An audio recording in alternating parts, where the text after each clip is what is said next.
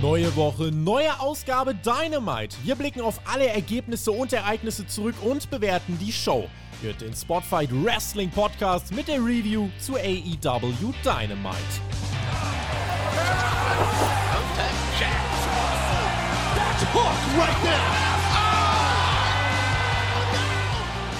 Donnerstag, 16. September 2021, Ausgabe 102 von AEW Dynamite. Mein Name ist Tobias Enke und das ist die Review vom Spotfight Wrestling Podcast. Drittgrößte Crowd ever bei AEW. Über 13.000 im Prudential Center. Es war die Halle, in der vor etwas mehr als einem Jahr Brody Lee und Matt Hardy debütieren sollten. Wargames-Match war auch noch geplant, tja, und jetzt kommen die Dinge doch ganz anders. Wir sprechen drüber, was man letzte Nacht veranstaltet hat, und um das zu tun, ist selbstverständlich meine bessere Podcast-Hälfte mit am Start. Der Mann, der fürs Sommerquiz-Finale nächsten Freitag schon hart am Trainieren ist. Diese Woche Freitag entscheidet sich ja sein Gegner zwischen Per und Shaggy. Das läuft bei uns hier auf dem Channel. Äh, und nächste Woche Freitag rasiert er hoffentlich. Thumbtack Jack, aka Alexander Bedranowski, aka Soon to be Sommerkönig. Hallo! Ja, Tobi, für dich heißt das äh, zukünftiger König Bedranowski, bitteschön. Ja, also wenn ich mal irgendwen oder irgendwas rasiert habe, dann ja wohl dich im Halbfinale auseinandergenommen habe ich dich. Junge, ich habe dich weggemacht und das ging so leicht, da muss ich auch gar nicht trainieren für das Finale, egal wer da kommt, ob der Peer oder der Shaggy. Es steht ja wohl fest, wer der König werden wird. Ja, nämlich jemand von Team TJT. TJT. Jetzt hättest du mir das gesagt, hätte ich hier noch irgendeine so königliche Thronmusik einspielen lassen, aber leider haben wir die Kapelle nicht bezahlt. Insofern müssen wir jetzt ohne die Musik auskommen. Stellt euch vor, wie die Fanfaren nur durch die AEW-Hallen schallen, aber nächsten Freitag auf jeden Fall dann das große Finale. Du gegen Shaggy oder Peer. Wir gucken mal, äh, wer ist denn überhaupt der König bei den Ratings, Alex? AW hat Raw geschlagen letzte Woche, oho, und diese Woche äh, war es jetzt so, Raw lief gegen Football. Scheinbar sind diese Ratings gar nicht so egal, denn bei Raw gab es spontan mal eben einen Cash und einen Titelwechsel. Jetzt ist ja so, diese und nächste Woche werden ja bei AEW nicht kleiner. Jetzt stell dir mal vor, AEW schlägt Raw dreimal in Folge. Äh, hast, hast, hast du überhaupt mitbekommen, was da passiert ist? Und was glaubst du, brennt dann der Baum in drei Wochen oder was ja, geht also, ab? So am Rande kriege ich das immer mit. Du spamst ja Twitter immer voll mit den Ratings. Kannst du spezifizieren, wenn du sagst, AW hat Raw besiegt, in der Hauptzielgruppe oder komplett? In der Hauptzielgruppe hat AEW Raw geschlagen und zwar relativ, also mit 3000 relativ knapp. Aber wenn du dir anschaust, äh, AEW letzte Woche in der Hauptzielgruppe 0.53, Raw in dieser Woche gegen Football eine 0.43. Also, das ist schon ein deutlicher Unterschied dann. Das heißt, die Chance, dass AEW diese Woche auch vor Raw ist, ist gegeben. Ihr werdet das natürlich bei uns erfahren auf Twitter, at spotfight.de oder bei mir, at tobitextet. Und ihr seht, diese Ratings sind scheinbar doch nicht so egal, denn äh, bestimmt gibt es bald wieder eine Legends Night, aber damit müssen wir uns jetzt nicht befassen. Ja, ich glaube nicht unbedingt, dass eine Legends Night nötig ist, aber bei WWE wird ja interessant sein, jetzt nach dem großen Titelgewinn von Big E, wie sich die Ratings dadurch in der nächsten Woche entwickeln, weil ich finde immer, das ist dann wichtig zu betrachten, wenn was Großes passiert, wie entwickelt es sich in der Woche danach. Deswegen bin ich da mal nicht so pessimistisch wie du, aber vielleicht stehen WWE schwere Zeiten bevor. Man muss dazu natürlich sagen, um das Ganze objektiv und faktisch korrekt einzuschätzen, das Football-Game nächste Woche wird nicht ansatzweise so viele Zuschauer ziehen wie diese Woche. Diese Woche haben, glaube ich, insgesamt über 15 Millionen Football geschaut. Äh, dann ja, wird es nächste Woche, glaube ich, für Raw trotzdem, muss eigentlich bergauf gehen. Ich glaube, sonst äh, wird Vince ausrasten und sagen, God God damn it!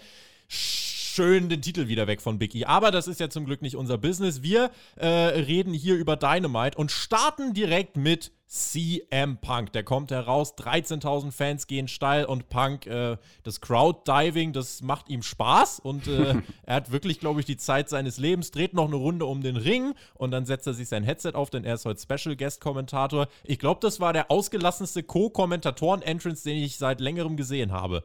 Ja, definitiv, das hatte schon Stil. CM Punk geht erstmal zum Ring, da vorne der Crowddive, ja, und dann geht er die Rampe wieder rauf, um zu kommentieren. Aber das ist egal, weil von dem Entrance kann ich mich nicht satt sehen. Ich würde mir nur wünschen, dass die Kommentatoren einfach die Fresse halten am Anfang von seinem Theme, dass man die Lyrics genießen kann. Da müssen sie nicht reinlabern, das dürfen sie, wenn es nach mir geht, einfach für sich selbst stehen lassen. Ein Schmaus. Es blieb dann laut, denn wir eröffneten direkt ganz heiß mit Adam Coles In-Ring-Debüt. Er traf auf Frankie Kazarian und die Crowd war richtig laut. Die Show ist richtig heiß gestartet. Adam Cole, äh, ja, cause you know it's all about the boom. Richtig geiler Theme-Song. Den hat man dann äh, schön laufen lassen.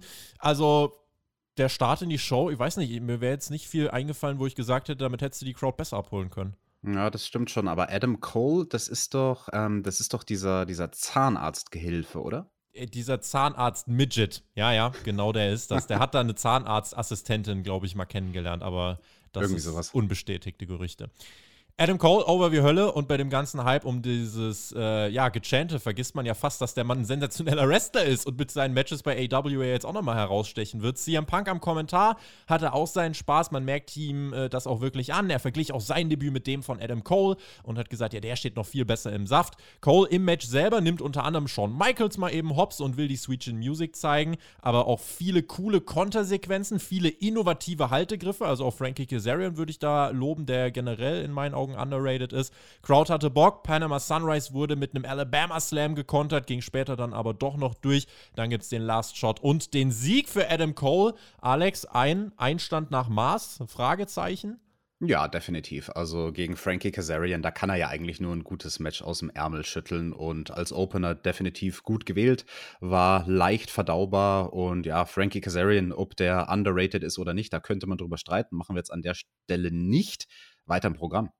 Gab danach, äh, nach diesem, wie ich auch fand, guten Opener, nach diesem generell guten Debüt auch vor der starken Crowd, gab es auch noch eine Promo von Adam Cole. Er hat wieder gesagt, Storytime mit Adam Cole und er sprach über Hoffnung.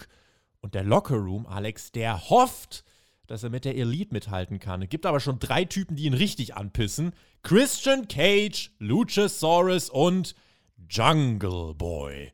Wenn ihr so tough seid, dann nächste Woche bei Rampage könnt ihr das zeigen. Beim Grand Slam, ihr drei gegen Adam Cole und die Young Bucks in einem Six-Man Tag Team Match. The Super Click is back, baby.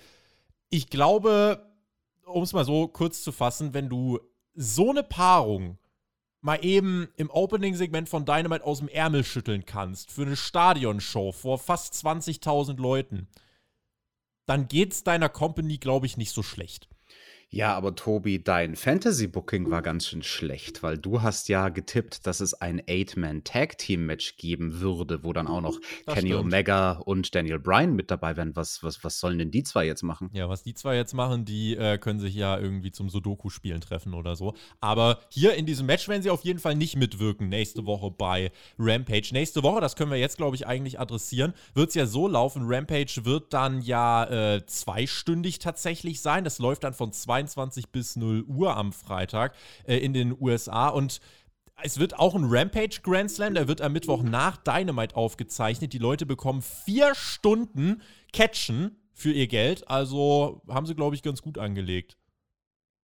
Ja, haben sie definitiv, aber wir werden leider keine Review dazu machen zu Ah. Rampage. Wir haben kurz überlegt vor dieser Podcast-Aufnahme, aber es wäre uns gar nicht möglich. Wir würden zwar wollen, aber sowohl du als auch ich sind dann schon im Urlaub und sorry Leute, keine Review zu dieser Special-Ausgabe von Rampage. Wir werden das dann aber natürlich in gewohnter Manier hier in der AEW Dynamite Review dann äh, aufgreifen. Also keine Sorge, es wird unterkommen. Genauso wie wir die letzte Woche Rampage aufgreifen werden. Und zwar jetzt.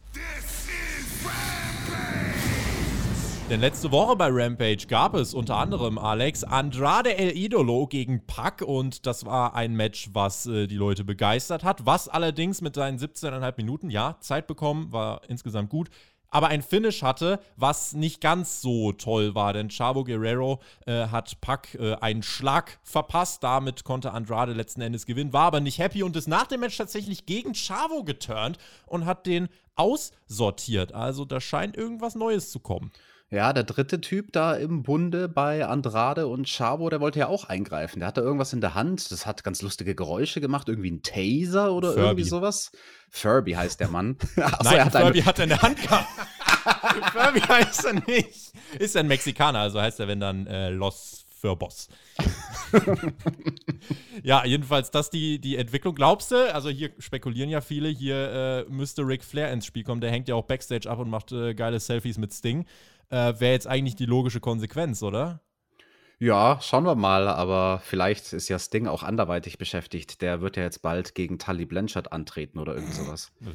Da, da hätte ich im, beim Grand Slam am besten, ja, in einem, in einem, in einem Triple Steel Cage Match mit Vince Russo on the pole. Nein, das passiert, das passiert zum Glück nicht. Äh, über Sting werden wir dann natürlich auch noch sprechen. Aber äh, vielleicht das, Alex, äh, kurz ernst das war wichtig, dass Andrade dieses Match hatte, ne? Weil er hat seinen Start bei AW, ja, der war jetzt nicht ganz so heiß. Da war das Match, um zu zeigen, dass er da hingehört. Ich glaube, das war sein bestes äh, Match in Nordamerika seit Jahren. Äh, war, schon, war schon wichtig. Ja, war auch sein bestes Match bei AW. Naja, gut, war auch erst sein zweites. Damit steht es für ihn, für Andrade 2 zu 0. Ne? Er hatte ja in seinem Debüt Matt Seidel besiegt. Jetzt besiegt er eben Pack. Das war schon gut. Man packt das Ganze in den Opener von Rampage. Fand ich interessant. Packt. ähm, aber dann gab es noch mehr Matches bei Rampage, nämlich unter anderem ein Six-Women-Tag-Team-Match. Ruby Soho, Riho und Chris Statlander gewannen gegen äh, Britt Baker, Jamie Hader und Rebel nach einem Pin an. Rebel, weil dafür ist sie da. Ruby Soho richtig over, gewinnt nach dem Pellet-Kick 10 Minuten. Das war ein äh, ordentliches Frauenmatch. Mhm, konnte man gut weggucken, in der Tat. Also sowas hätte mich auch nicht gestört, das bei Dynamite zu sehen. Six Women Tag Team Match kann ja. ich mich jetzt auch nicht dran erinnern, dass es sowas mal bei Dynamite gab. Nee, auf jeden Fall nicht in gut. Im Promo-Segment mit Sting und Darby Allen gab es auch noch. Tully Blanchard kam heraus, folgte eine Attacke von Sean Spears. Das hat das Match bei Dynamite aufgebaut, worüber wir da noch reden werden. Und im Main Event tatsächlich in Cincinnati der Hometown Hero Brian Pillman Jr. gewinnt gegen Max Caster, der jetzt auch wieder zurück im Produkt ist nach seiner Top Rope Clothesline. Und nach dem Match gibt es dann die Attacke von The Acclaimed. Aber John Moxley, der andere Hometown Hero, macht dann äh, den Save und beide feiern. 670.000 Zuschauer haben Rampage im Schnitt gesehen. Schlechtestes Rampage-Rating bisher. Aber gemessen an der Tatsache, dass Dynamite auf dem Sendeplatz um die 550.000 gezogen hat, immer noch okay.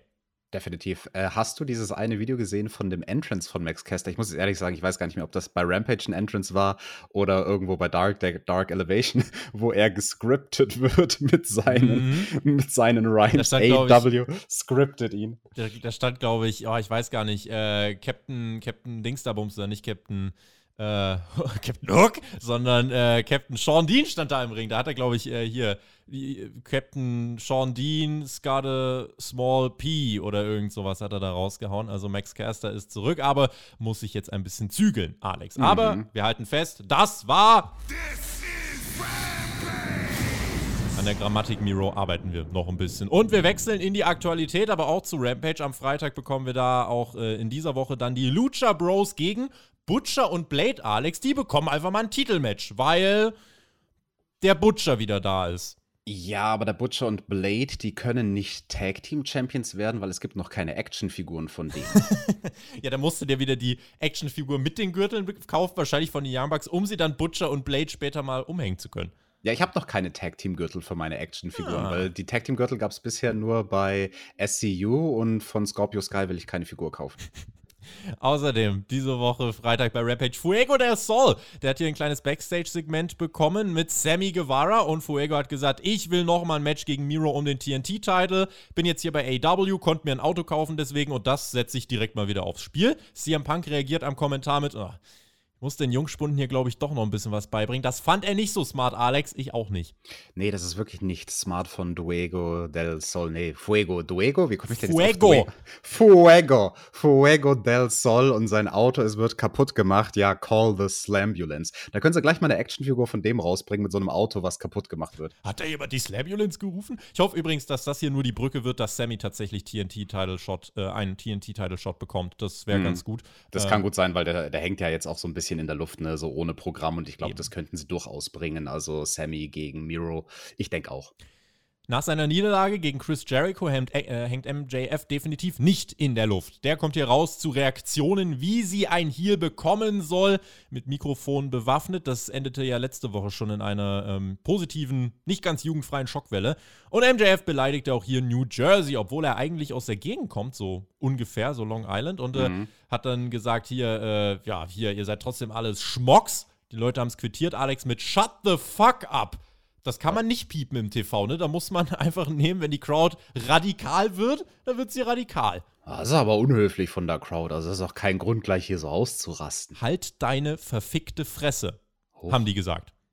Und MJF meinte, er muss mal äh, zur Loose Cannon, Brian Pillman, zum verstorbenen Brian Pillman sprechen. Dann schaut er erst ehrfürchtig nach oben, Brian Pillman, bevor er dann äh, sagte, ah, ich vergaß. Und dann tritt er auf den Boden, spuckt nach unten und meinte, ey, Brian, du und deine olle Metheny haben einen erbärmlichen Second Generation Wrestler daran produziert.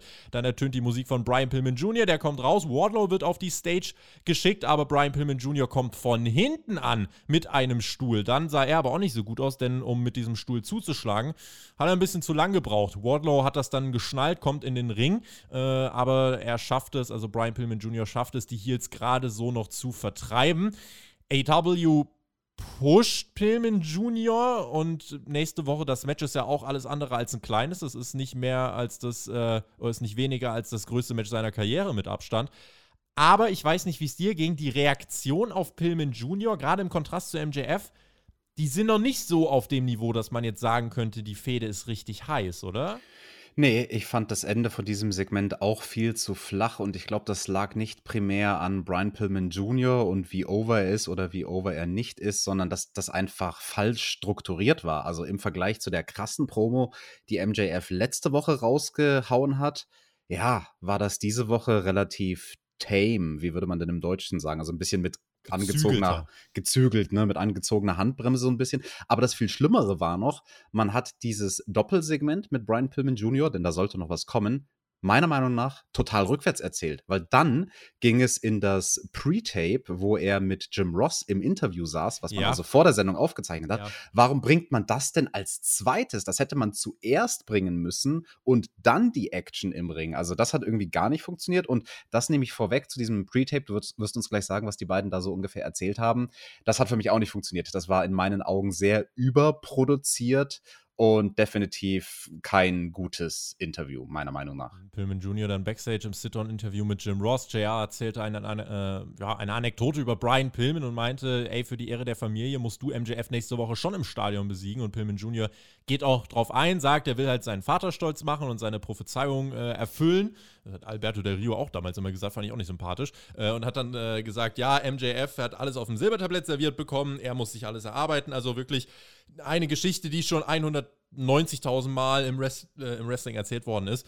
Ich fand die Promo von MJF fand ich gut, muss ich sagen. Da finde ich es immer wieder bewundernswert, mit welcher Selbstverständlichkeit der Typ einfach auch die Crowd gegen sich aufbringt und gute Promos aus dem Ärmel schüttelt.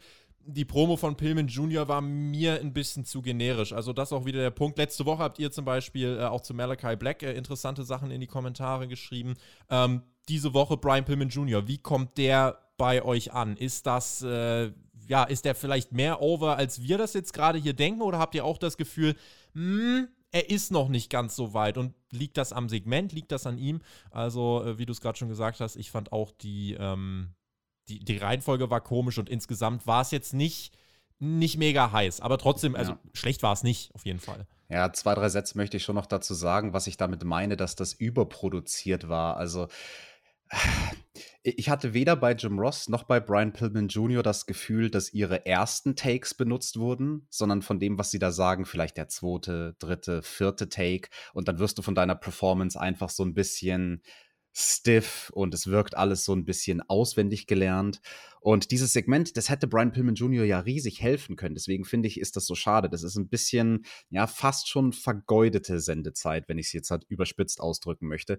Und es gab dann so Dinge, die mich absolut gestört haben. Brian Pillman Jr., ja, er beantwortet erst ernst die Frage von Jim Ross. Und dann dreht er sich in die andere Kamera und schaut dort direkt rein und cuttet eine Wrestler-Promo. Also mhm. Also diese, diese Stimmungsschwankungen quasi zu schnell ähm, in dieses Wrestler, in dieses, wie du gesagt hast, in dieses generische Wrestler-Promo-Sprech gegangen. Äh, das, das war noch nicht gut genug, leider, nee. Es ging dann weiter in der Show mit dem Jurassic Express. Der war auch backstage mit Christian. Die nehmen die Challenge äh, von Adam Cole an. Und wir werden also bei Rampage dieses Six-Man-Tag-Team-Match bekommen. Und Christian hat gesagt: Adam, nachdem ihr den Wednesday Night War schon verloren habt, Uh. Nehmen den Freitag auch schon mal auf deine Liste. Piu, piu! Piu, piu! Shots fired. Ja, äh, schönes, nettes Segment. Das Match wird damit festgemacht und Markus Danns Gesichtsausdrücke haben mich zum Schmunzeln gebracht. Ja, dafür ist er ja gut. Also, so als kleiner Sidekick ist das ja in Ordnung. Ähm, ich sehe, wie jetzt natürlich trotzdem einige wieder kritisieren werden, ja, hier und dann steht der Luchasaurus da und macht einfach nur, ah. aber mein Gott, ich meine, nächste Woche, ganz ehrlich, wenn das im Stadion läuft und sich am Ende 20.000 Leute äh, die Finger lecken nach diesem Match, dann ist im Endeffekt egal, ob wir diesen Dinosaurier jetzt gut finden oder nicht. Am Ende haben die Fans immer recht. Aber wer gewinnt denn dieses Match, dieses Six-Man-Tag-Team-Match? Ich finde, das ist durchaus eine mhm. interessante Booking-Frage und ein bisschen ein Booking-Dilemma, weil du hast Adam Cole, Baby, den du natürlich pushen willst. Ne? Der hatte jetzt erst ein Match gerade eben bei Dynamite. Mhm. Und ansonsten hast du den Jungle Boy, der halt eigentlich auch gerade hoffentlich mal endlich seinen Push erfährt eigentlich, ich weiß nicht. Also, ich sehe, ich sehe, dass der Luchasaurus hier gepinnt wird, glaube ich, von Adam Cole. Also du wirst den Jungle Boy nicht pinnen, du wirst Christian nicht pinnen. Ich glaube, die Elite muss gewinnen, vor allem, weil ich glaube, dass ein anderer von der Elite eine Niederlage einstecken muss. Insofern, hm. Aber wir, lass uns mal nächste Woche auf jeden Fall die Frage auf dem Zettel behalten. Vielleicht äh, tut sich ja bei Dynamite noch was. Aber was meinst du jetzt genau, der andere von Elite, der eine Niederlage einstecken muss, gegen wen äh, tritt jetzt Brandon Cutler gleich nochmal an ja, beim Grand Slam? Ja, das war Dark Elevation gegen Peter Avalon bestimmt. Ah, ja, okay. Wir waren dann zurück im Ring. Dort standen schon FTA sowie Dante Martin und Matt Seidel. Es gab nun ein Tag-Team-Match. Hier wollte man äh, schon Zeit sparen, glaube ich, oder? Nach dem, was da letzte Woche passiert ist. Oder habe ich mir das nur eingebildet? ja, das fand ich schön tatsächlich. Also, das gibt es ja manchmal bei Dynamite, dass die Kontrahenten schon im Ring stehen, keine Entrances, sondern bumm, sie werden kurz vorgestellt vom Ringsprecher und dann geht es direkt los. Man spart Zeit. Das hat man auch bei Rampage zum Beispiel gemacht, mit Pack und Andrade im Opener. Ne? Die standen auch im Ring, Feuerwerk geht los, zack, und nach wenigen Sekunden geht das Match los. Ähm, ja, ist in Ordnung. Und ähm, ja, letzte Woche konnten ja die Fans dann nicht mehr das äh, Theme von Minoru Suzuki Suzuki singen. Das war hm, schade. Hm, Vielleicht wollte man das verhindern diese Woche. Da hast du schon recht. Weißt du, wie AW nicht so wohlgesinnte Menschen auf Twitter dieses Ding letzte Woche genannt haben? Kein Scheiß.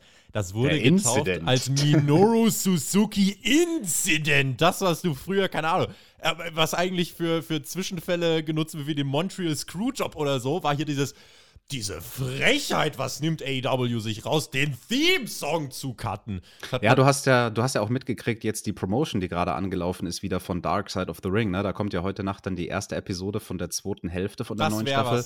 Oh, ja. ja. die haben sich, die, die, haben sich ja spontan dazu entschieden, den Minoru Incident als äh, Main Event sozusagen von der Staffel noch zu produzieren. Ja. Wir machen keine Folge zu, was gibt's hier, irgendwie Chris Benoit oder so. Nee, nee, nee. Der Minoru Suzuki Incident. Und was, ganz ehrlich, das hat AEW, finde ich, aber wieder auf so eine charmante Art und Weise gelöst. Sie greifen das halt auf und sagen, nach dem schwerwiegenden Suzuki-Inzident wird diese Woche mit Lance Archer ein Segment kommen und sie werden eine Herausforderung auf, äh, aussprechen. Und du hast das letzte Woche schon gesagt, dieser Umgang mit Kritik, ne? AEW greift das hier auf, münzt es um und macht was Gutes draus. Und deswegen mögen Menschen diese Promotion. Das kann man jetzt gut oder schlecht finden, aber das ist die Realität.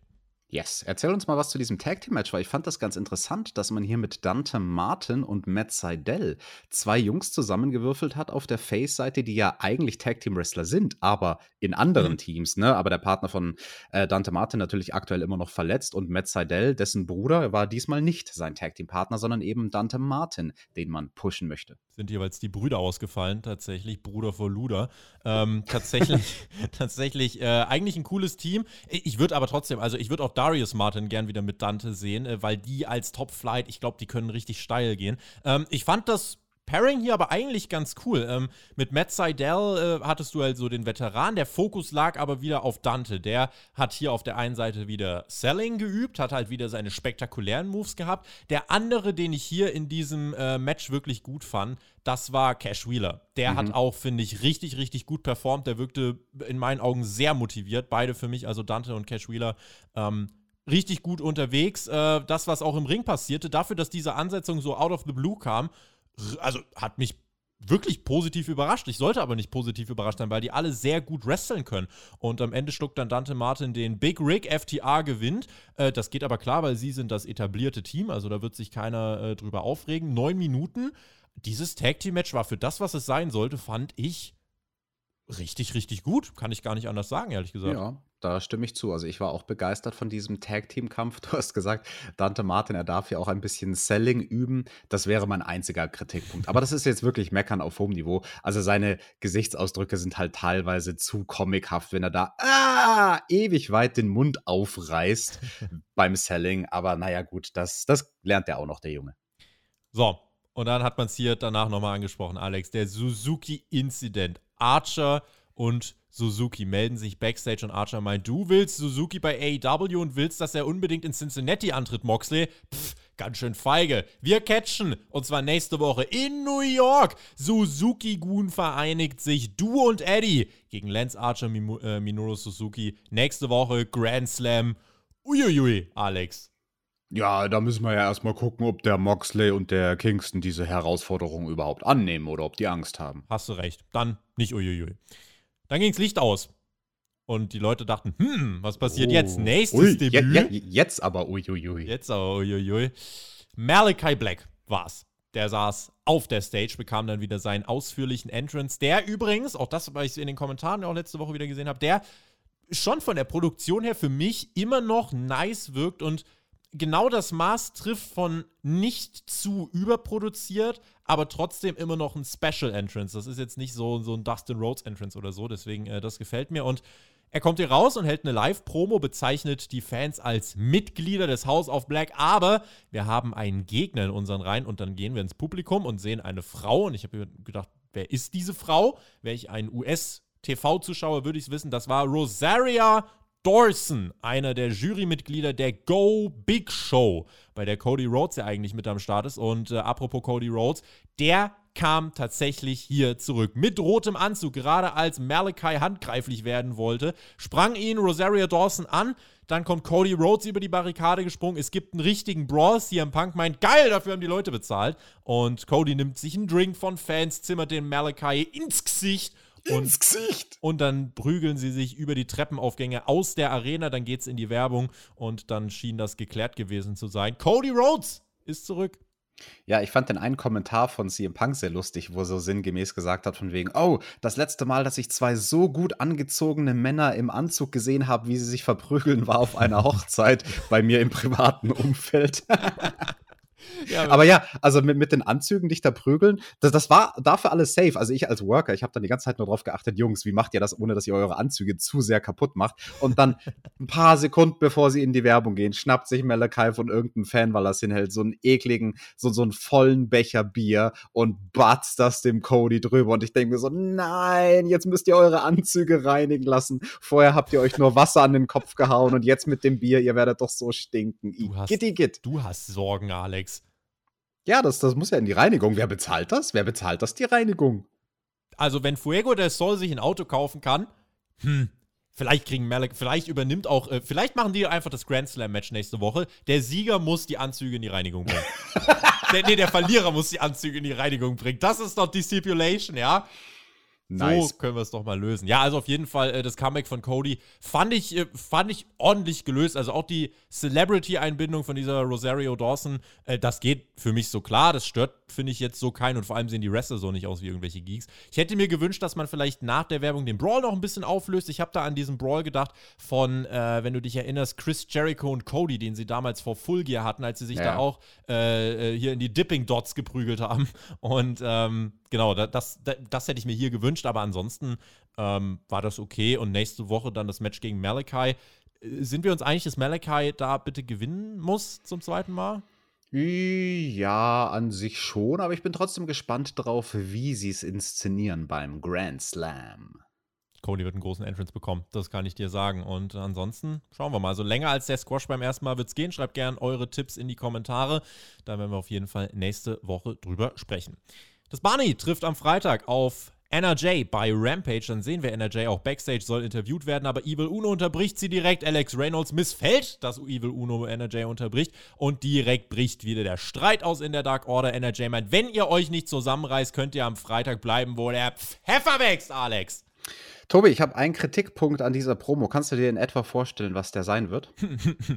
Ty Conti ich, war dabei. Ja, ich habe gezählt, wie oft Ty Conti in diesem Backstage-Segment, das ging nicht lang, 30 Sekunden vielleicht, wie oft sie die Gesichtsausdrücke gewechselt hat und es waren 39 Mal. Eieiei. In 40 Sekunden, das ist ja fast ein Gesichts Farbaustrugswechsel pro Sekunde. Ja, achtet mal drauf und macht irgendwie, keine Ahnung, also ein Trinkspiel dürft ihr nicht draus machen, weil dann seid ihr sturzbesoffen danach. Aber es ist lächerlich. Also diese Frau kann der bitte jemand Schauspieltraining geben. Ich meine das ganz im Ernst. Mich reißt das wirklich raus aus diesen Segmenten. Ich finde das alles sonst spannend, die Erzählweise da um die Dark Order. Aber äh, ab dem Moment, wo der Anna Jay zu sehen ist, kaufe ich nichts mehr ab, was da Lösung. passiert. Lösung. Äh, Entschuldigung, Tai Conti, nicht Lösung. Feuern. Lösung. Maske. Oder? Oh, ja.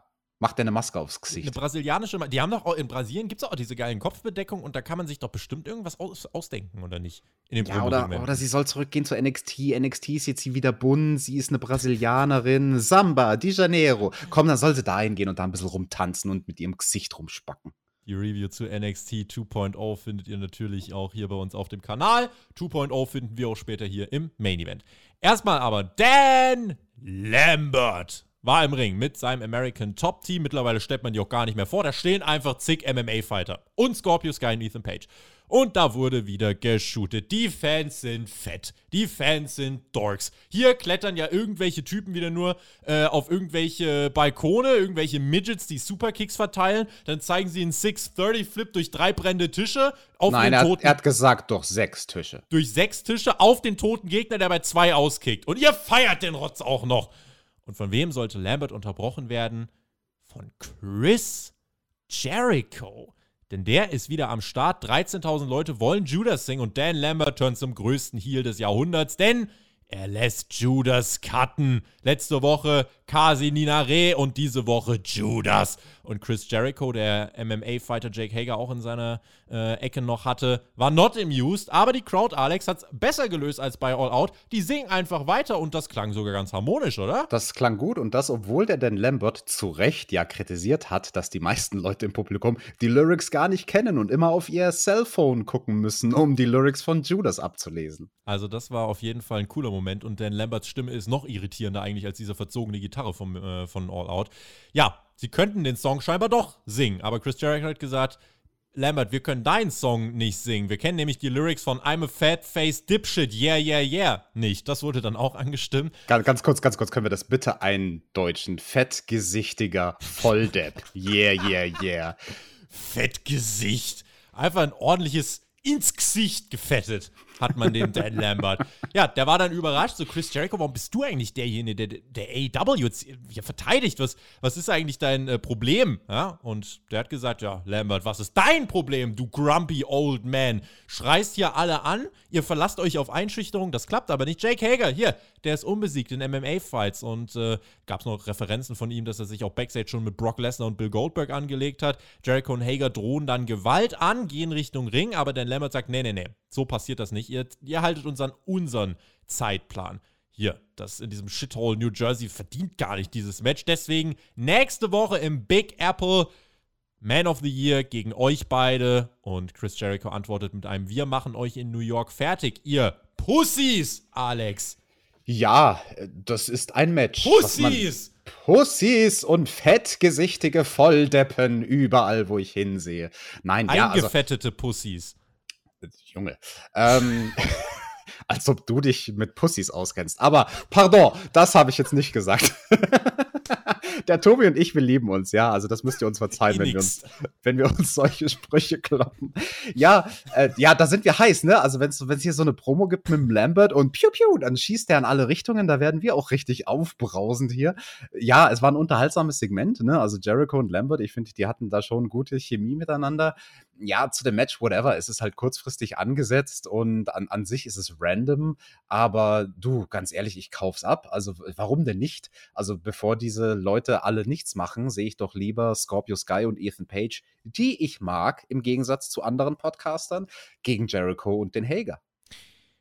Ich fand das Promo-Segment ordentlich, aber ich bin ehrlich, Man of the Year gegen Chris Jericho und Jake Hager klingt für mich nach einer Paarung, die ich eher nebenbei laufen lassen würde. Vielleicht um Wäsche aufzuhängen oder so. Also mich persönlich holt das als Ansetzung nicht wirklich ab.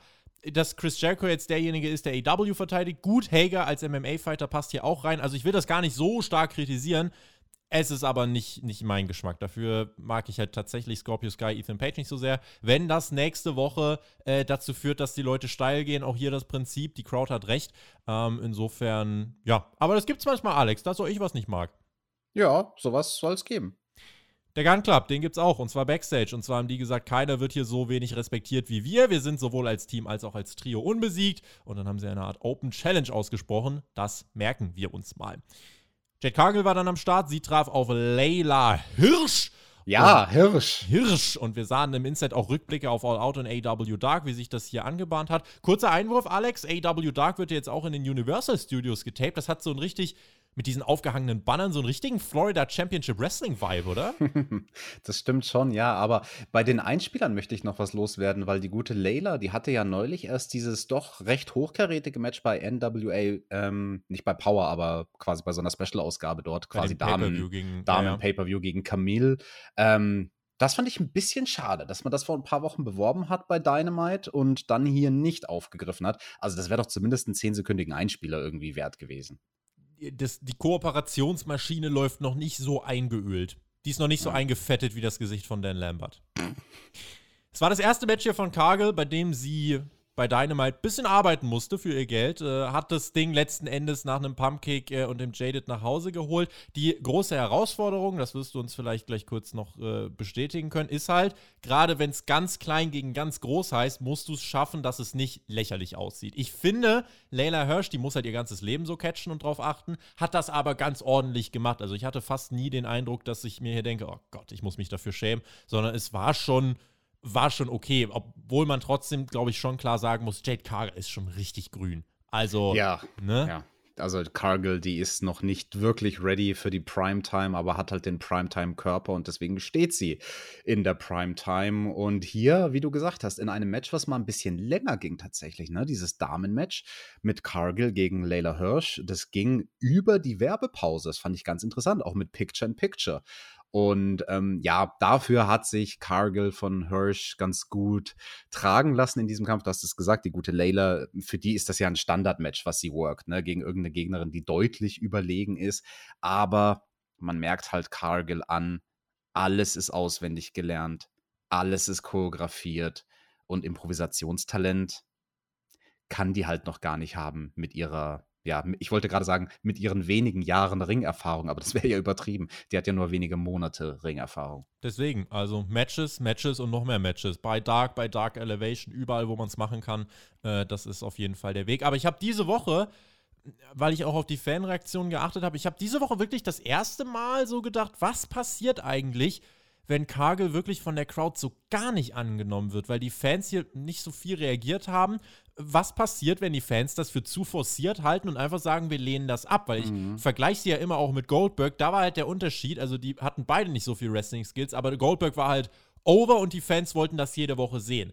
Das ist halt schon eine Sache, die man differenziert sehen muss. Was passiert, wenn Cargill nicht vom Publikum gewollt wird, Alex? Da kann es schon sein, dass man dann irgendwann die Mission vielleicht auch aufgeben muss, obwohl sie einen krassen Körper hat. Ja, wir waren ja hier ähm, in einer Stadt, wo das Publikum durchaus auch smarter ist. Also nicht ganz so krass wie das Publikum in Philadelphia, aber wir haben hier durchaus in, New Jersey ein Publikum, was weiß, was es will, was weiß, was es nicht will und was auch nicht will, dass du ihnen irgendwas den Hals runterstopfst. So, hey, friss oder stirb, du hast das jetzt geil zu finden, was wir hier machen.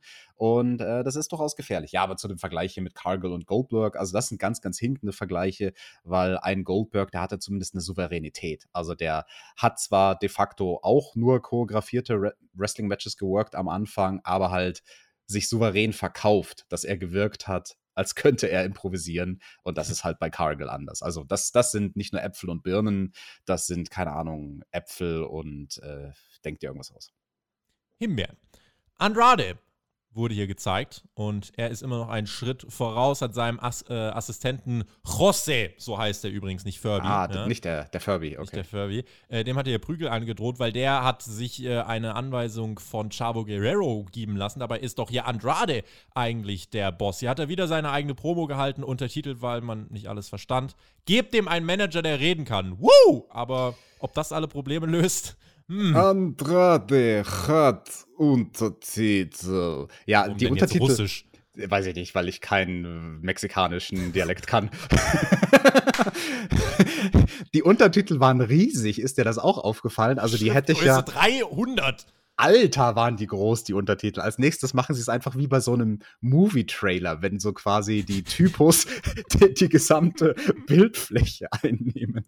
Ja, achten wir mal drauf. Also, das ist die Evolution of Andrade. Schriftgrößen.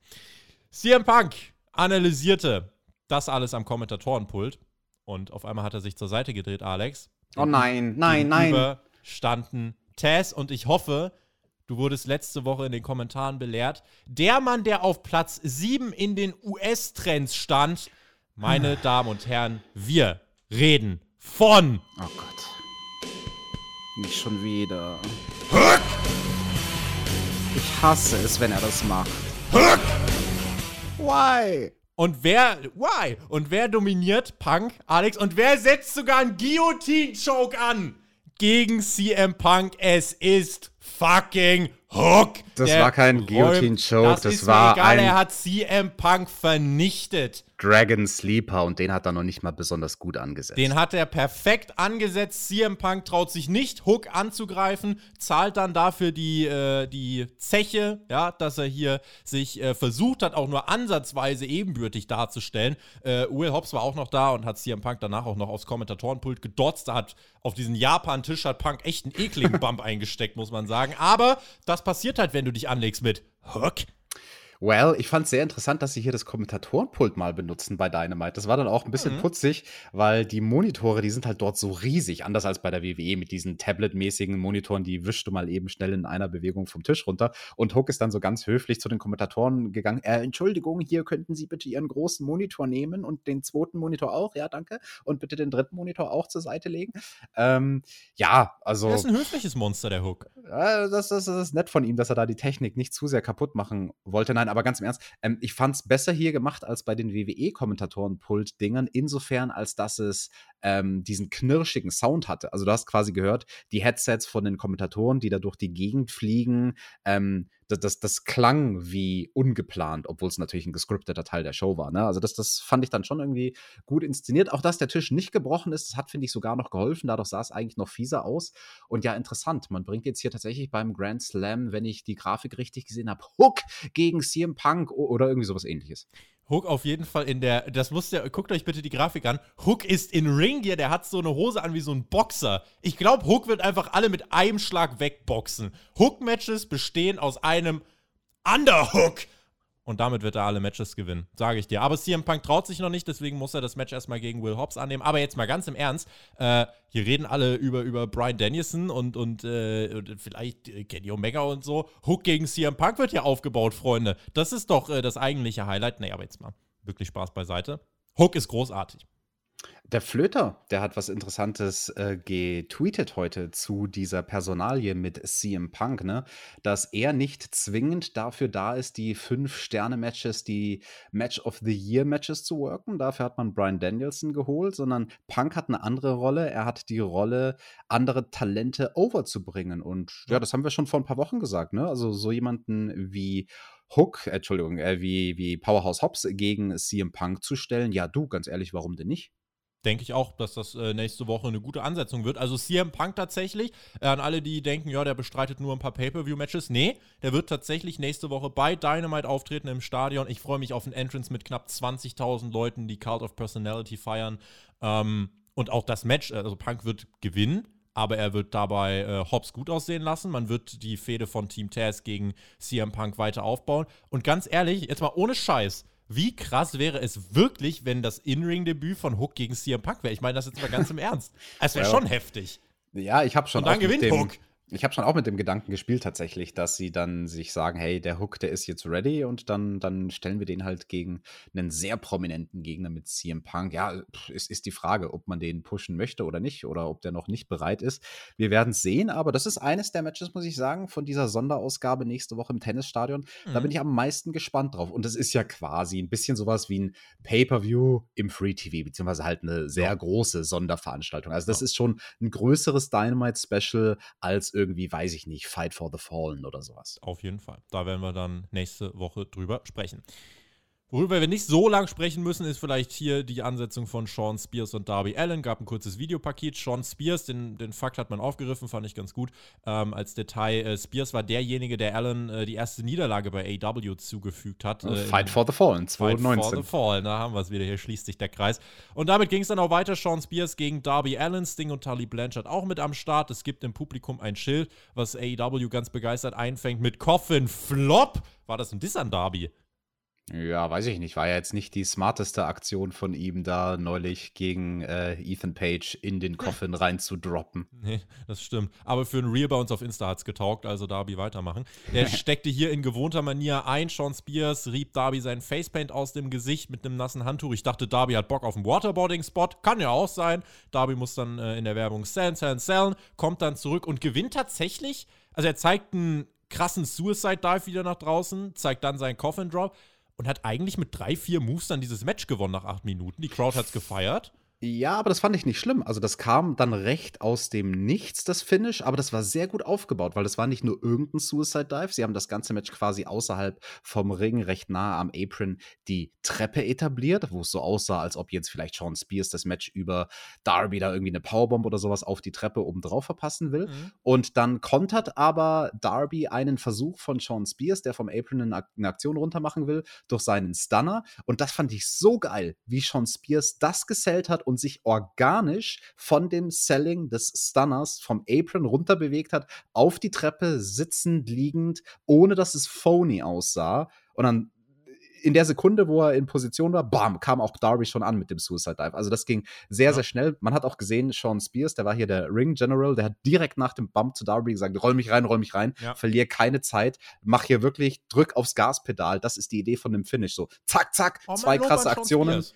Absolut. Äh, Digga, der ist so gut. Also der ist underrated. Sean Spears ist sowas von underrated. Der ist so gut ähm, und so smart darin. Wir hatten ja auch neulich sein Match gegen Sammy Guevara. Der weiß ganz genau, wie er große Spots portionieren muss und wie er das meiste rausholt aus so einem Spot. Und also ich fand das richtig geil. Also das Match, das hat mich sehr abgeholt. Wieder mal was gelernt in der Dynamite Review mit Team TJT. TJT.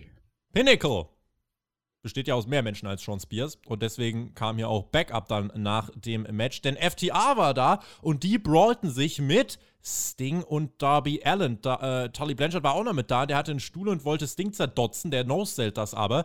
Es war dann aber ein 3 gegen 1, also Sting konnte doch nichts machen und der muss dann sogar ugh, einen Assisted Spike Pile Driver einstecken von FTA. Und auch Tully Blanchard reibt Sting dann sein Facepaint aus dem Gesicht. Das zog Heat und Jim Ross Alex war angewidert. Ja, zu Recht, aber damit hat man ja das Match jetzt aufgebaut, ne? Die beiden alten Herren gegeneinander beim Grand Slam, Tully Blanchard gegen Sting. Wir wollten es, wir kriegen es, oder? Ja, Faber Castell on a Pole dann, also doch nicht Vince Russo.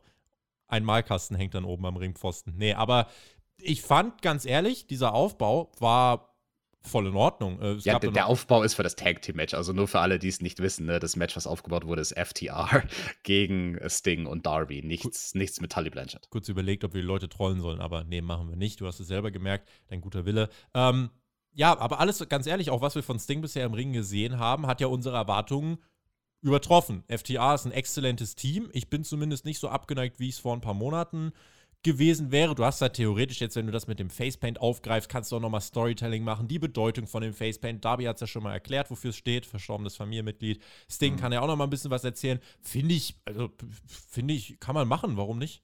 Ja, da haben sie nur nicht mehr viel Zeit, da was zu erzählen. Also das muss halt dann irgendwie in Form von einem schnellen Videopaket bei Rampage passieren. Ich glaube, das werden sie auch machen, das Match da noch mal ein bisschen pushen, mhm. ein bisschen Backstory geben. Ja, ich finde es krass, ne? Wir, wir sind ja im Jahr 2021 und so Matches mit Sting, die werden halt mal aus dem Ärmel geschüttelt, so eine Woche vorher.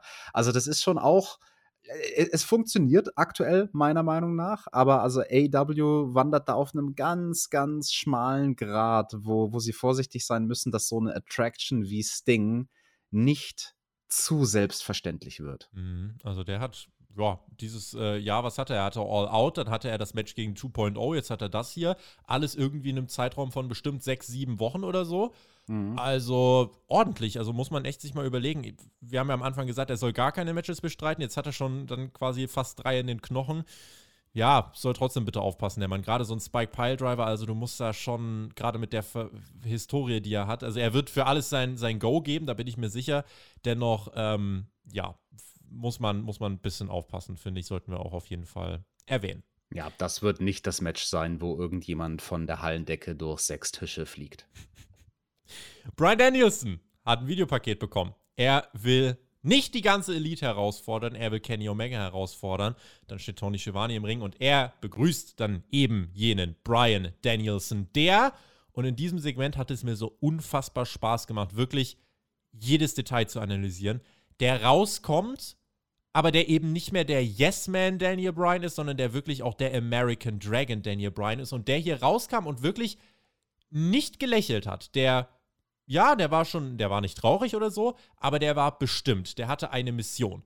Und der kam heraus und er hat gesagt, die Leute wollen ihr Match gegen Kenny Omega sehen. Von mir gegen Kenny Omega. Wird dann auch direkt unterbrochen. Don Callis kommt heraus, es gibt Buhrufe. Kenny Omega kommt heraus, die Leute feiern, weil die wissen, oh ja, wir kriegen ein Segment mit Brian Danielson und Kenny Omega. Callis teilte dann aus gegen Brian, wie kitschig das doch alles sei. Meinst du, wer du bist? Shut up, Don! Ich will mit Kenny reden. Eines Tages wird es hier um den Titel gehen. Stand jetzt geht es aber erstmal darum, wer besser ist. Also, lasst uns den Leuten einfach geben, was sie verfickt nochmal wollen. Kenny Omega versus Brian Danielson. We say yes! Das Publikum sagt zumindest jetzt 13.000 Menschen yessen. Don Callis sagt, we say no way. Don wurde dann erneut freundlich gebeten, die Fresse zu halten. Und dann hat Brian Dennis noch gesagt, seitdem ich jetzt hier bin, hängt dieser krasse Omega, von dem alle erzählen, irgendwie nur mit seinen komischen Goofs rum, lässt Don Callis für sich reden.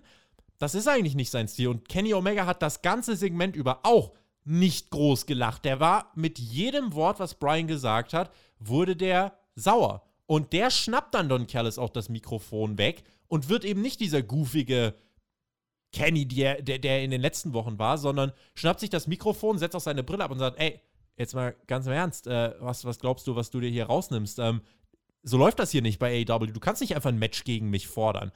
Und Brian Dennison setzt noch einen drauf und sagt, keine Sorge, ich glaube auch gar nicht, dass du schlechter geworden bist. Ich glaube einfach nur, du hast deine Eier verloren. Das trifft Kenny die Fans wollen das Match sehen. Kenny übernimmt das Mic und sagt: Du willst die Best Bout Machine? Den God of Pro Wrestling? Meine Antwort ist yes. Die Crowd rastet aus. Langer Stare-Down. Es gibt AEW-Chance. Und dieses Segment fand ich herausragend. Ja, das wird bestimmt ein ganz okayes Match zwischen Brian Danielson und Kenny Omega. drei, drei Sterne. also, ich freue mich sehr drauf. Ne? Du hattest ja spekuliert, dass man die anders einsetzt. Ich hatte von Anfang an gedacht und gehofft, dass man das im Tennisstadion bringt. Ich finde es interessant, dass man nicht ein Titelmatch draus macht, sondern dass es jetzt erstmal um die Ehre geht und darum, wer ist denn der Beste von uns. Das macht dir natürlich booking-technisch alle Türen und Tore auf, in verschiedene Richtungen dieses Match ausgehen zu lassen. Standardsituation, das erste Match bei einer neuen Company. Das kannst du eigentlich nicht verlieren. Dann wiederum wrestelt Brian Danielson gegen den World Champion. Also wäre es keine Schande zu verlieren. Ich bin sehr gespannt. Ich bin sehr gespannt, wen sie auf welche Art und Weise in diesem Match, was sicherlich fantastisch werden wird, overgehen lassen. Und ich fand es ganz schön, wie subtil man diese Facette erzählt hat des ernsteren Kenny Omega, das hast du ja auch angesprochen, alleine nur durch sein Outfit. Ich weiß nicht, ob dir das aufgefallen ist, aber er hatte genauso wie Brian Danielson nur das schlichte weiße T-Shirt an. Mhm. Ich finde alleine das das hat schon gewirkt, weil du dann hattest, also du hattest wirklich, du warst nicht abgelenkt von komischen Klamotten oder so, sondern du warst wirklich so auf den Gesichtern die ganze Zeit mit deinem Fokus, also mit deinen Blicken. Ja. Und das fand ich schon sehr, sehr schön, dieses Segment. Hat mir gut gefallen. Subtil, ganz viele Kleinigkeiten, wo du wirklich gesehen hast, das ist ernst. Und worüber wir jetzt natürlich sprechen müssen, also ich glaube übrigens, es wird so laufen, äh, Danielson wird gewinnen. Es geht nicht um den Titel, da kann man es machen. Plus Danielson würde ich nicht reinbringen und sein erstes Match verlieren lassen. Ding ist, wenn es nach Danielson ging, der würde 95% seiner Matches verlieren. Äh, der ist halt ein Typ, der will alle overbringen. Aber hier in dem Fall muss Tony Khan ganz klar, finde ich, dafür plädieren, und das auch entscheiden am Ende, dass Danielson hier gewinnt und wir das Match nochmal als Titelmatch bei Full Gear kriegen. Weil das, das ist eigentlich die Art und Weise, wie man es jetzt klassisch bucken würde was machst du, wenn Kenny Omega jetzt gewinnt? So, was, was ist dann der nächste Schritt? Ich sehe viel mehr Potenzial in dem äh, Danielson hier tatsächlich gewinnt. Die andere Frage, die zumindest, glaube ich, ja, von einigen gestellt worden ist, die AEW nicht so viel verfolgen, Alex, ist, hat man jetzt nicht viel zu früh alles schon verschwendet und ist das jetzt nicht komplett rausgehauen und Hotshotting? Nö, finde ich eigentlich nicht. Also es ist das heiße Match. Es ist das Match, was jeder sehen will. Und man lässt sich ja für die Zukunft noch etwas offen. Also man lässt sich die Option frei, in der Zukunft, wenn das dann irgendwann mal ein Titelmatch wird, noch einen draufzusetzen. Also man macht nicht gleich das ultimative Match, wo es um alles geht, sondern mal so das erste Aufeinandertreffen und das ist schon okay. Du, du kannst den Matchverlauf easy so bucken, dass Kenny verliert, ohne schlecht auszusehen. Du könntest sogar, weil er als Heel so gut funktioniert und so over ist als Heel, eine Sache machen, ähm, die sonst eigentlich nur für Babyfaces ist, nämlich, dass durch irgendwie, keine Ahnung, Ablenkung vom Ringrichter oder irgendwie sowas Kenny eigentlich schon gewonnen hätte ne, er ist in irgendeiner Situation, wo er eins, zwei, drei das Cover eigentlich durchgezählt gekriegt hätte, aber der Ringrichter war vielleicht irgendwie abgelenkt, vielleicht auch von Kennys eigenen Leuten, dass Von die Callis, Elite, ja, stimmt. Ne, der Callis, dass Callis ihm das verdirbt und dann Kenny dann auf Callis sauer ist. Ja, ja, dann hinterfragt er das und sagt so, oh, ich hatte das Match doch eigentlich gewonnen und Brian Danielson, der hätte dann auch einen Grund für ein Rematch, ne, der hätte dann zwar eigentlich technisch gesehen gewonnen und könnte sich damit brüsten, Kenny besiegt zu haben, dann wiederum was irgendwie ehrelos, weil Kenny eigentlich auch schon gewonnen hatte in dem Match. Also das, ich, ich, ich denke, das sollte man bucken in, in irgendwie so eine sehr, äh, nicht 50-50 im Sinne von WWE-Booking 50-50, sondern ich meine ausgeglichen. Also ein Match, wo beide als Sieger hervorgehen, beide irgendwie als moralische Sieger. Ich glaube, damit würde man ihnen am meisten helfen. Also nächste Woche sehen wir kein WWE Dynamite. Denke ich nicht. Also kein DQ-Finish, in dem Don Callis einfach eingreift, sondern äh, es wird ein cleanes Finish geben du hast halt jetzt seit Wochen diese Stadionshow angekündigt als Mini-Pay-Per-View. Natürlich, weil einige gesagt haben, warum bringt man das? Natürlich bringst du bei deiner Show mit der größten Crowd, die du jemals hattest, bringst du natürlich eines der größtmöglichen Matches und AEW bringt das größtmögliche Match und das ist absolut legitim. So, wenn wir gerade beim WWE-Vergleich sind, wenn WWE jetzt den Draft hat in ein paar Wochen, sollten die auch große Main-Events da bringen. Das ist kein Hotshot, das ist Momentum und äh, bei AEW war es bisher immer so, die Debütanten mussten sich ihre Title-Shots erarbeiten. Das ist auch hier so, Daniel Bryan bekommt nicht einfach einen Title-Shot, aber man haut das Match gegen den Champ trotzdem schon raus, aber auf mhm. eine schlüssige Art und Weise. Man darf erklärt. Ich, darf ja? ich nur ein, einen Satz dazu sagen, weil das fand ich schade in der Promo, dass sie das nicht adressiert haben. Wenn sie sonst schon so offen und ehrlich kommunizieren. Ich hätte es schön gefunden, wenn Daniel Bryan nur in einem Nebensatz gesagt hätte: Weißt du was? Da soll es jetzt erstmal nicht um den Titel gehen. Das habe ich nämlich noch gar nicht verdient. Ich habe mich noch hier, ich habe mich hier noch nicht die Ränge hochgearbeitet. Er hat ja, er hat ja gesagt, es geht noch nicht um den Titel. Erstmal geht es darum zu zeigen, dass ich besser bin als. Genau, also er hat es damit impliziert, aber ich finde, er hätte es deutlich sagen mhm. sollen. Ja, also explizit, es geht nicht um den Titel. Insofern, Brian wird hier gewinnen, um sich ganz oben zu etablieren. Und insofern die Leute, die hier sagen, ah, das ist doch, jetzt hat man Brian Danielson direkt ganz ruiniert, äh, einfach mal die große Hirnrinde anstrengen und nachdenken, bevor man eine Show kommentiert, die man teilweise vielleicht gar nicht sieht. Denn wenn man die Shows lang verfolgt, und wir machen das ja, dann kennt man den Stil von AEW und dann weiß man, wie sie booken, dann versteht man die Company. Hier kannst du es relativ logisch durchdenken und äh, deswegen ist das hier, ähm, ja, generell einfach ein Match, auf was ich mich riesig freue und bei dem ich glaube, wir sehen Danielson als Sieger. Eure Tipps in den Kommentaren sind jetzt gefragt. Miro hat eine Promo gehalten, hat gesagt, Fuego, was nimmt, oder wie Alex sagen würde, Duego, was nimmst du dir raus, mich herauszufordern? Ich zermatsch dein Hirn und dann dein Auto. Dann hatten wir eine Matt Hardy-Promo, er hat gesagt, er wird Orange Cassidy zu einem Eierkopf rasieren in einem Hair-Match. Gut, Sprechen das ist so dumm, diese Stipulation mit, ich rasiere dir die Haare ab. Bei Orange Cassidy, der hat eine Kurzhaarfrisur, der hat eine, ja. also das, das ist doch, sein Style ist in drei Wochen nachgewachsen, selbst ja. wenn Matt ihm den Kopf rasieren würde. Da geht es um nichts. Ja. Hair versus Hair oder sowas kannst du nur bringen, wenn einer lange Haare hat. Also Oh, wer buckt sowas? Soll er machen. Wir sprechen lieber über Rampage am Freitag. Dort gibt es die Lucha Brothers gegen Butcher und Blade in einem AW World Tag Team Championship Match. Darf man, wie gesagt, nachfragen, wie sich Butcher und Blade das verdient haben. Äh, insofern, naja, sagen wir mal, die Lucha Bros sind Fighting Champs. Außerdem NRJ gegen The Bunny, Miro gegen Fuego del Sol. Nächste Woche bei AW äh, Dynamite Kenny by God Omega gegen Brian Danielson. Es ist einfach fucking bestätigt. Ich habe es nicht geglaubt, bis es angekündigt war. Kenny Omega Brian Danielson, Stadion, knapp 20.000. Must-see, Punkt. Also da gibt es gar nicht viel zu sagen. Nächste Woche, es wird ein Spaß für uns darüber zu sprechen.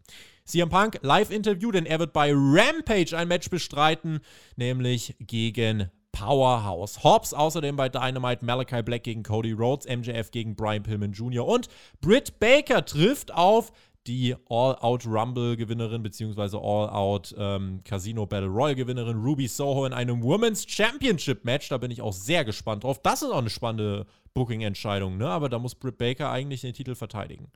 Ja, definitiv ist das eine spannende Booking-Entscheidung. Ähm, ich würde gar nicht mal zu 100% sagen, dass sie den Titel verteidigen muss. Man mm. könnte auch einen Curveball bringen. Ich glaube es nicht zwingend, dass man es macht, aber man könnte es rein theoretisch. Es wäre jetzt kein dummes Booking. Mhm. Es wäre ein bisschen unkonventionell, sagen wir es mal so. Ähm, ja, und du hast angesprochen, ne, so ein paar Matches sind ja dann auch bei diesem Grand Slam Rampage. Also das nochmal ganz wichtig zum Betonen. Wir haben dann nächste Woche quasi einen vierstündigen Pay-Per-View, so hat es AEW kommuniziert, im äh, Free Mit einer langen Werbung zwischen Mittwoch bis Freitag. ja, mit einer langen Pause zwischendrin, aber im Prinzip auf zwei Tage verteilt, jeweils zwei Stunden. Auch Rampage zweistündig. Finde ich interessant, weil es dann eigentlich für das das äh, Publikum in der Halle ein bisschen so, dass sie erst die ganzen Hauptmatches sehen, also die Uppercard bei Dynamite und dann so nicht das Fallobst, aber mehr so die Undercard, Midcard Matches.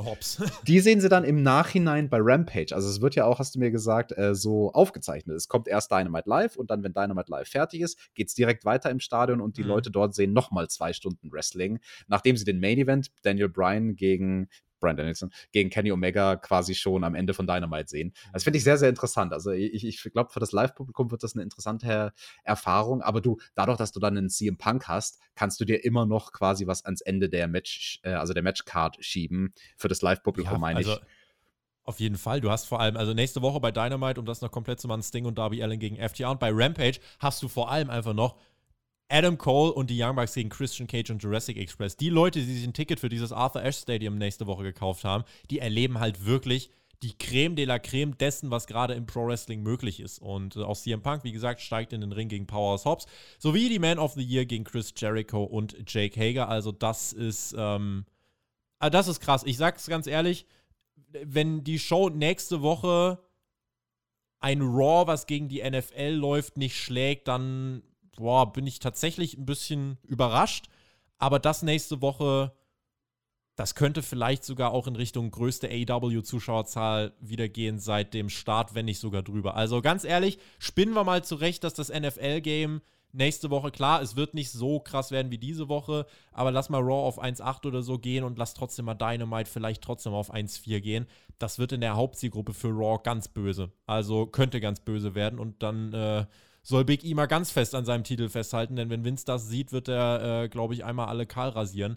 Insofern, also es ist super spannend und das bei AW finde ich ist halt eben nicht Hotshotting, weil diese Stadionshow, Alex, wie, wie lange wissen wir davon? Seit zwei, drei Monaten oder so? Ja, also. das ist gut aufgebaut, diese Stadionshow, das stimmt schon und also wir kommen ja auch relativ frisch von einem Pay-Per-View. Ich muss das im Gesamtkontext hier bei dem AW-Booking schon auch mal loben. All Out ist noch nicht so wirklich lange her, ne? Das war, eine, das war jetzt die zweite Dynamite-Ausgabe nach All Out. Ja. Und es war zugleich die Go-Home-Show vor dem inoffiziellen Grand Slam Pay-per-view in großen mhm. Anführungsstrichen. Also das ist schon äh, interessant gebuckt, muss ich sagen, dass das Produkt heiß bleibt. Also AW hat seit einigen Wochen Momentum, im Prinzip seit dem Debüt von CM Punk. Da haben sie den perfekten, perfekten TV-Moment kreiert und seitdem halten sie das Momentum. Das ist sehr viel schwieriger, als Momentum aufzubauen, nämlich es zu halten. Main Event Time. John Moxley und Eddie Kingston waren am Start. Es war Zeit für.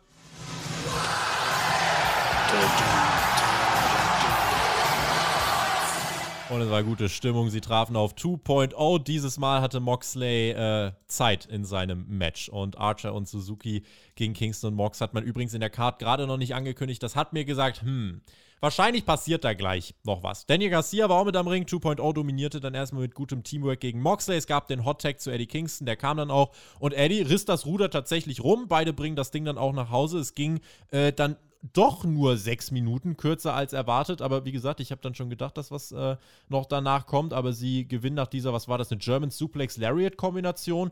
Das ja. war okay, aber war halt jetzt als Main Event nicht irgendwie äh, sensationell. Nee, also war okay. Es war halt da. Ich musste schmunzeln bei dem Hot Tag, in Anführungsstrichen, bei dem Lauwarm Tag von Moxley, weil er ist ja eigentlich, ne, er kommt ja aus dem Tag Team Bereich bei WWE, hat er damit angefangen bei The Shield, ne? Das ist jemand, der hat bei House-Shows vor allem hunderte von Tag Team Matches geworkt und also dafür war der Hot Tag halt echt so, also er hätte mehrfach wechseln können, problemlos und hat dann halt so ein bisschen fake geschauspielert, so, oh, ich komme nicht in meine Ecke zum zum Eddie, obwohl er problemlos dort hätte hingehen können. Aber naja, komm, äh, drauf geschissen. Darum ging es bei diesem Match nicht. Das Match dafür, war, war dafür da, für die Musik, die danach ertönen sollte. damit, Inzident. damit alle einmal schön auf Japanisch singen können. Und zwar durften sie singen. Das hat die Leute gefreut, denn das kam dann. Denn nach dem Match ertönt die Musik und wie gesagt, wie AW es aufgegriffen hat, es erwärmt mein Herz tatsächlich, denn es kommt Minoru Suzuki heraus. Ja, der Incident, das stand auch nochmal auf dem Schild, er wird aufgelöst, AW macht Gold draus und es gibt dann den Brawl, Eddie Kingston und Moxley äh, mit Lance Archer und eben Minoru Suzuki. Moxley deutet einen Gotch-Style Piledriver durchs, äh, durchs äh, Timekeepers Table, äh, durch, den, durch den Tisch vom Zeitnehmer deutet er an, aber geht nicht durch, aber da hat man, glaube ich, schon angedeutet, was passieren könnte, äh, wenn das denn stattfindet. Man hat jetzt immer noch nicht äh, zugeordnet, ist das jetzt Dynamite, ist das jetzt Rampage nächste Woche, aber es wird stattfinden. Äh, die Security muss dann eingreifen, kriegt das irgendwie aufgelöst und damit endet eine, ja, äh, ich verpacke mein Fazit schon halb, eine äh, sehr oder eine gute Go-Home-Show vor dem Pay-Per-View nächste Woche. Good night, everybody, meint Jim Ross. Ja, da schließe ich mich an. Dieses Good night von Jim Ross, das kam dann so während der Brawl noch total in Gange war. Ne? Also wir hatten die zwei. So leichte äh, WCW-Vibes, ne? Ein bisschen. Wir hatten so die zwei Zweierpaarungen. Ne? Es war alles sehr ausgeglichen. So mhm. Kingston und Archer, da hatte keiner so wirklich den Vorteil. Und auch bei Moxley und äh, Minoru Suzuki hatte keiner so richtig den Vorteil am Ende der Show. Also es, es, wurde einfach weggeblendet. So, ja, die prügeln sich jetzt weiter und wir sind auf the air. Tschüss. ähm, das fand ich ganz lustig. Ich fand es ein bisschen schade, dass Suzuki sich die Stiche aus der Augenbraue hat rausnehmen lassen. Ne? Weil sowas, also normalerweise nach sieben oder zehn Tagen lässt du Stiche entfernen. Sein Match ist jetzt eine Woche her. Da hätte ich mir gedacht, Digga, erwart halt noch ein paar Stunden, damit du bei Dynamite rauskommen kannst mit den Stichen noch in der Augenbraue, weil das halt einfach fieser aussehe. Das ist halt einfach, wäre ein geiler Money-Shot gewesen, meiner Meinung nach. Aber gut, äh, meckern auf ganz hohem Niveau. Ähm, ich weiß immer noch nicht, was die Leute da singen, weil ich kein Japanisch kann. Was, was singen die da? Oh, ho, ho, Shinsuke. Oder was singen die da? Hab's immer noch nicht verstanden. Soll ich mal durch den Google-Übersetzer jagen? Ja, Komm, bitte. Also wir haben ja heute, wir haben ja heute schon toll übersetzt. Ne? Wir haben schon überset, äh, übersetzt Fat-faced äh, Dipshit ist fettgesichtiger Volldepp. Und bei Minoru Suzuki, das, was dort gesungen wird, das bedeutet Doppelpunkt. Äh, become a cold auf, auf, äh, auf Englisch. Äh, Erkältung werden?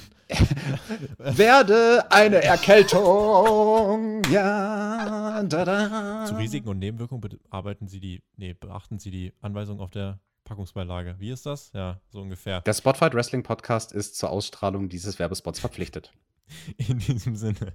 Freunde, das war die Dynamite Review. Eine Show, mit der man Punk gegen Hook aufbaut, ist sowieso eine gute Show. Äh, nee, aber ganz im Ernst, das war, äh, das war wieder eine weitere gute Show, die das Momentum im Großen und Ganzen einfach vorantreibt. Und nächste Woche kommt es halt drauf an. Nächste Woche, es ist halt krass, wie oft ich eigentlich in den letzten Wochen gesagt habe, das wird die größte Dynamite-Ausgabe seit immer.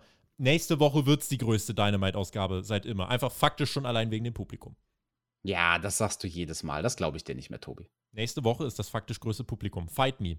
Bla bla bla bla bla bla. Das war die AW Dynamite Review. Vielen lieben Dank an euch. Denkt an den Daumen. Letzte Woche, wir sagen mal wirklich gar nichts zu Daumen und kriegen nicht mal irgendwie 200 Daumen zurecht. Also, Freunde, wir, wenn ihr nicht wollt, dass wir jede, jede Review wieder anfangen müssen mit äh, gebt uns so und so viele Daumen, dann äh, wird es jetzt mal wieder Zeit, dass ihr uns äh, auch Grund dazu gebt, das eben nicht zu tun. Und damit machen wir den Deckel drauf. Vielen lieben Dank an euch. Vielen lieben Dank an dich, Alex. Wir machen jetzt Urlaub, melden uns dann aus dem Urlaub. Ich zumindest nächste Woche noch für die äh, Review zum Grand Slam. Hauptkampf dieses Wochenende gibt es nicht, aber dafür morgen Sommerquiz. Smackdown gibt es außerdem. Äh, dann geht es in die heiße Extreme Rules Woche. Langweilig wird euch also hier auf jeden Fall nicht. Und nächste Woche meldet sich dann eben wieder Team TJT. GW, genießt Wrestling. Tschüss.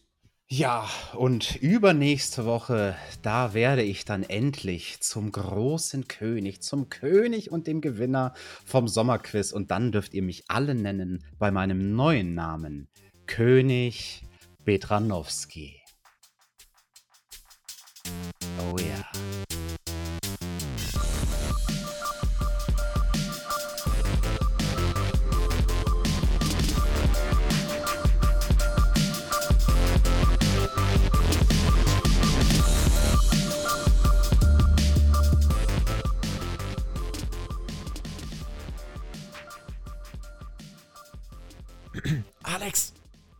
Ja, Tobi? ich habe noch was rausgefunden zu Kasi Ninare. Kasininare. Das heißt, werde der Wind. Werde der Wind. Das haben wir verbotscht gerade. Egal. Ich mache jetzt mal aus, ne? Tschüss.